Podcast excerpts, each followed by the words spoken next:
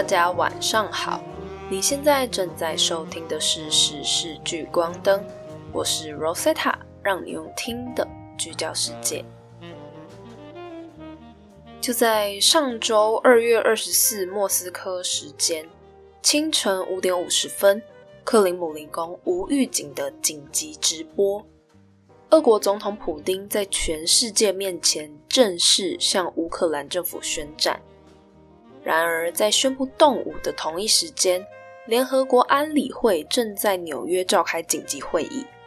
要求俄罗斯停止对乌克兰的行动，并且即刻撤军。甚至连联合国秘书长古特雷斯都罕见的直接表态：“普丁先生，在事发不可收拾之前，请你回头是岸。”结果，安理会议还开始不到十五分钟。克里姆林宫就对全世界放送战争宣言，甚至直接以消灭乌克兰当前政府为目的的进行全面战争。今天呢，我们要谈的这个非常严肃的话题，是的，战争真的开始了。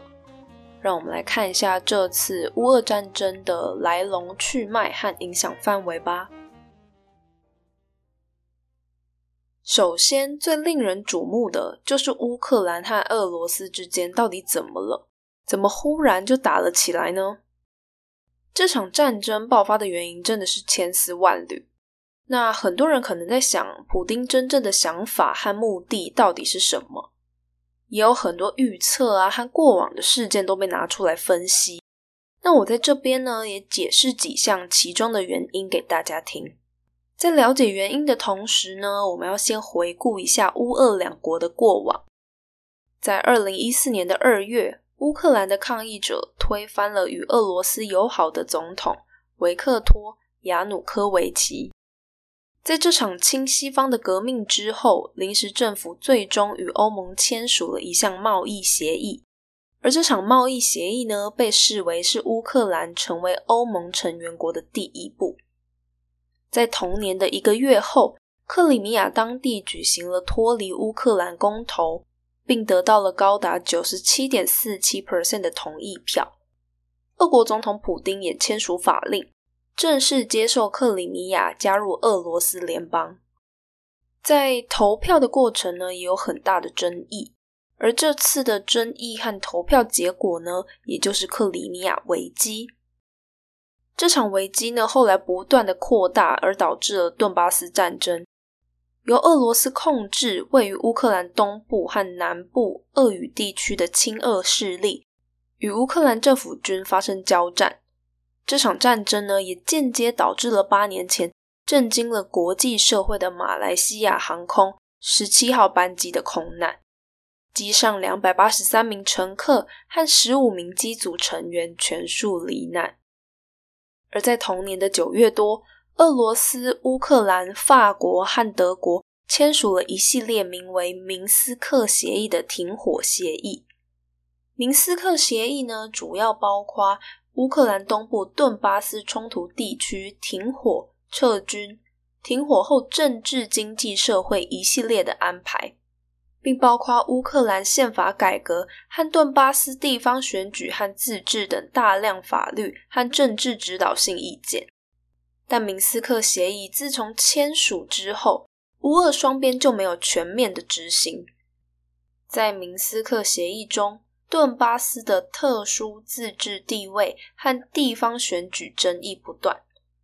冲突有关双方互相指责对方违反协议。特别是停火、撤军、政治改革等重大问题。而就在二零二二年的二月二十三日，俄罗斯总统普丁指责乌克兰不履行明斯克协议，并且宣布明斯克协议已经不复存在了。俄国承认乌克兰东部两个共和国，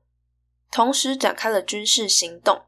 而乌克兰则指责俄罗斯撕毁明斯克协议。除此之外呢，在近两年，俄罗斯总统普丁一直都试图阻止乌克兰转向美国。在讲解这个原因前呢，先来说一下北约是什么。在二次世界大战之后啊，苏联虽然与美国、英国同为战胜国，但是呢，为了巩固北大西洋地区的军事安全，避免苏联对欧洲的扩张，于是呢，美国、加拿大、英国和法国在内的十二个国家共同组成了军事联盟，也就是北大西洋公约组织。而当时苏联呢，为了与北约抗衡，就拉拢东欧共产主义国家来成立一个属于自己的军事联盟，在一九五五年成立华沙公约组织。不过，在一九九一年的苏联解体之后，部分的前华沙公约组织的成员国陆续的加入北约，而北约呢，如今也有三十个成员国。普丁在二十四日向全国人民发表的开战演说。除了要求乌克兰不要加入北约，另一点就是莫斯科将寻求实现乌克兰去军事化。其实，为什么乌克兰想加入北约的原因很明显，在苏联解体后，决定与俄罗斯抗衡的乌克兰急需一个靠山，欧盟和北约无疑是他们最好的人选。加入这些由大国组成的大联盟，他们也许会有机会与俄罗斯抗衡。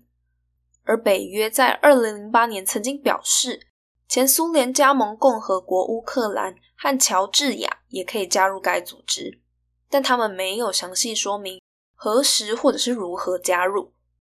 不过呢，这对普丁来说早就已经超越了红线。乌克兰目前尚且还不是欧盟的成员国，虽然已得到欧盟的承认，但是乌克兰仍只是欧盟欧洲。睦邻政策和东部伙伴关系的重要伙伴国。早在二零一四年之后，乌克兰的领导层一直都奉行与西方建立更紧密关系的政策。乌克兰已经将加入北约的目标写入宪法，但在短期之内呢，其实都不太可能发生。北约成员国必须一致同意新成员国的加入。一些成员国对北约进一步扩大军事承诺抱持着负面的看法，也对乌克兰依法治国的力度表示怀疑。因为乌克兰还是一个年轻的民主国家，而且它的腐败现象挺严重的。以上乌克兰的这些小动作或者是一些想法，无疑都是在太岁头上动土，也就是俄罗斯出征的重点原因。除此之外呢？普丁在他之前的演讲中也阐述了他侵略乌克兰的理由，称乌克兰是苏联人人为创造出来的东西，他是受了外界的操控才宣布独立的。他指责乌克兰领导人压迫该国讲俄语的人口，并且煽动对莫斯科的仇恨，策划对俄罗斯的敌意，就是因为这些原因，才迫使俄罗斯进行自我防卫。那么，从以上这些前因后果来看，我们可以归类出俄罗斯开战的一些主要理由。第一，同为前苏联的俄罗斯与乌克兰关系破裂，但乌克兰国内还是有分亲俄和不亲俄的地区，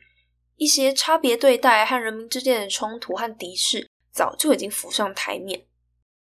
第二，俄罗斯总统普丁想要重返往日苏联的荣耀。时常将乌俄两国形容为同一民族、同一整体，且乌克兰曾是前苏联的农产与武器库。在苏联解体并宣布独立后，乌克兰人与俄罗斯在能源和安全体系上皆保有密切的关系。最后是有关地缘政治的威胁，乌克兰想加入北约及欧盟的心早就不是秘密。不过，这对想收复国土的俄罗斯来说，乌克兰以国家身份加入其他组织，就代表国际地位会被承认。俄罗斯是不愿意让这种情况发生的。想当然尔，在战争之中呢，最危险的就是这些手无缚鸡之力的人民。那我们也不难预测，民众疯抢物资和争相逃出国家的画面，已经在乌克兰或者是俄罗斯真实的上演。那除了乌克兰当地民众的状况，最令人瞩目的呢，就是这位谐星出身的乌克兰总统泽连斯基。他在这次的战争中扮演了什么样的角色呢？毕业于法学院，曾是喜剧演员的泽连斯基，二零一九年以超过七成的得票率当选总统。可是呢，之后他的满意度却节节败退。而在二月二十四日，俄罗斯总统对乌克兰开战后，根据路透社的报道，俄罗斯入侵者正往乌克兰首都基辅进攻，而乌克兰总统泽伦斯基发表了一部演说的影片，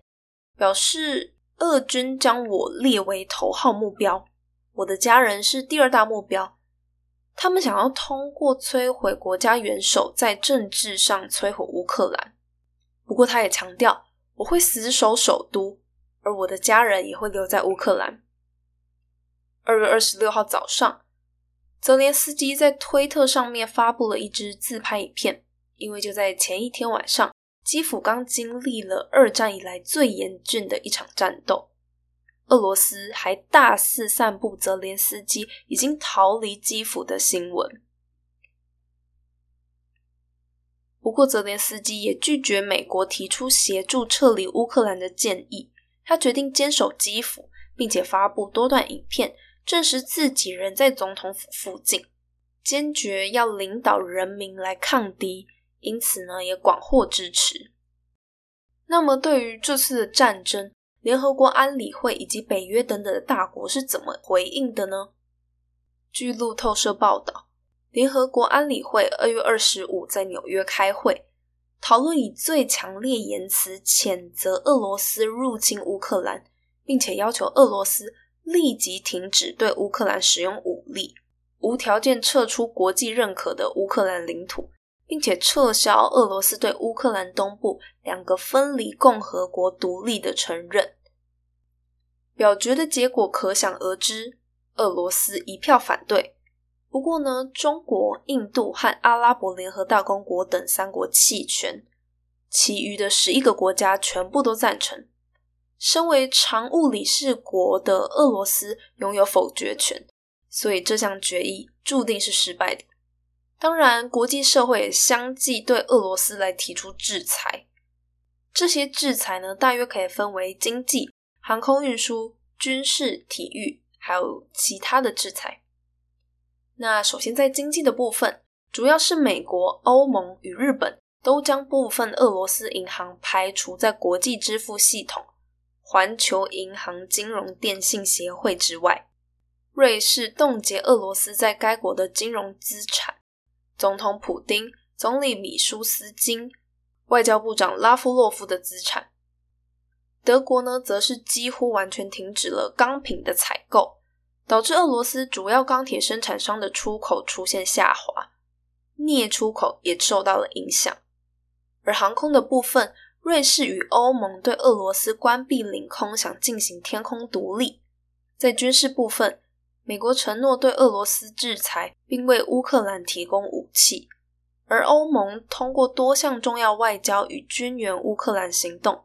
二十七个会员国通过了四点五亿的欧元预算，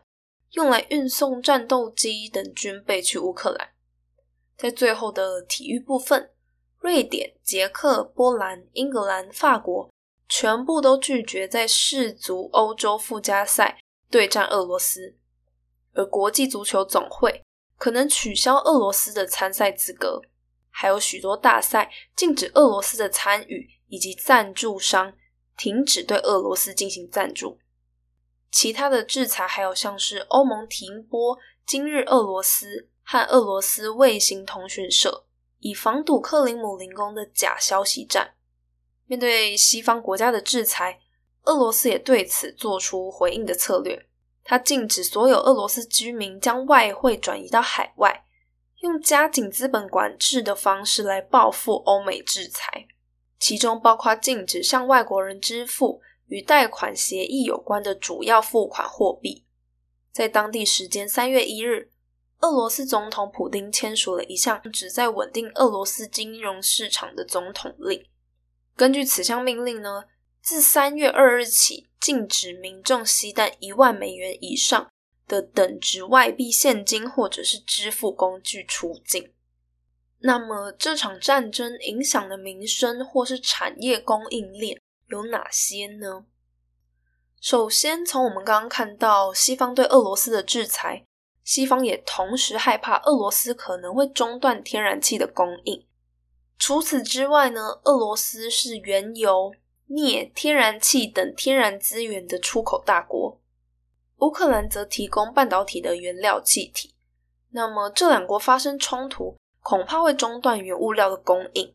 而根据科技新报。俄乌冲突将为四大产业带来冲击：晶圆代工业、记忆体产业、汽车产业、不锈钢产业。在民生方面，几个世纪以来，乌克兰呢一直都被视为是欧洲的粮仓，成为北非、中东和东南亚国家的主要谷物供应国。同样的，近几年俄罗斯已经成为了世界上主要的小麦生产国。每年的出口量呢，都超过三千五百万吨，超过小麦出口国排名第五的乌克兰。而根据国际贸易数据网站经济复杂性观察，二零一九年的一份报告，俄罗斯和乌克兰共占世界小麦总量的四分之一。果不其然，俄罗斯入侵乌克兰后不久，欧洲的小麦价格就创下了历史新高。就在二月二十八日，乌俄首轮谈判目前还是没有结果。乌克兰会后透露，可能会要再谈第二轮。而两边的代表团呢，各自返回首都进行进一步的磋商，也讨论短期内二度谈判的可能性。前提是这些议题要有实质性的进展。俄方则表示，第二轮会谈会选在波兰和白俄边境举行。只是坐下来的同时，俄军的炮火仍然没有停歇。乌克兰总统泽伦斯基则强调，不会接受俄国透过边打边谈的方式来进行施压。讲到这边，我们再来回想一下从小到大学到的历史：一旦开启战争，无非就是战争、民不聊生、国家灭亡中的无限轮回。一名德国哲学家黑格尔两百年前曾经说道：“人类从历史中学到的唯一教训，就是人类没有从历史汲取任何教训。”是啊，人类一直都在重蹈覆辙，而这些贪婪的欲望，是不是可能会带领着人类一步步走向灭亡呢？时至今日，乌克兰危机已经有八天之久，这将会写进历史的一页。虽然目前都还看不见尽头，不过作为平民百姓的我们，虽然能力不及大国领袖那样有强大的影响力，但是呢，一起帮忙祈祷战争尽快结束，找回和平，和查证我们看到的资料来源，不帮忙散播假消息，也不要落井下石，还是我们能力所及的事哦。今天留给你深思的问题是。你觉得除了今天前面提到的那些理由，让普丁对乌克兰开战的关键点还有哪些呢？谢谢你收听《时事聚光灯》，今天我们讲到了乌俄战争，资讯栏有资料来源的连接。其实关于这场战争的原因和一些专有名词的解释的资料还有非常非常的多。有兴趣的你呢，也可以点到我们的资料来源去看看。我们是火力创新，我是 Rosetta。有任何的想法想要和我们分享，也可以到火力创新的 IG Fire Laboratory F I R E L A B O R A T O R Y，将你的想法留言在贴文的下方，或是私讯我们哦。如果你是 Apple Podcast 的用户，也可以给我们留下留言建议。让我们的节目内容能够更加进步哦。晚安。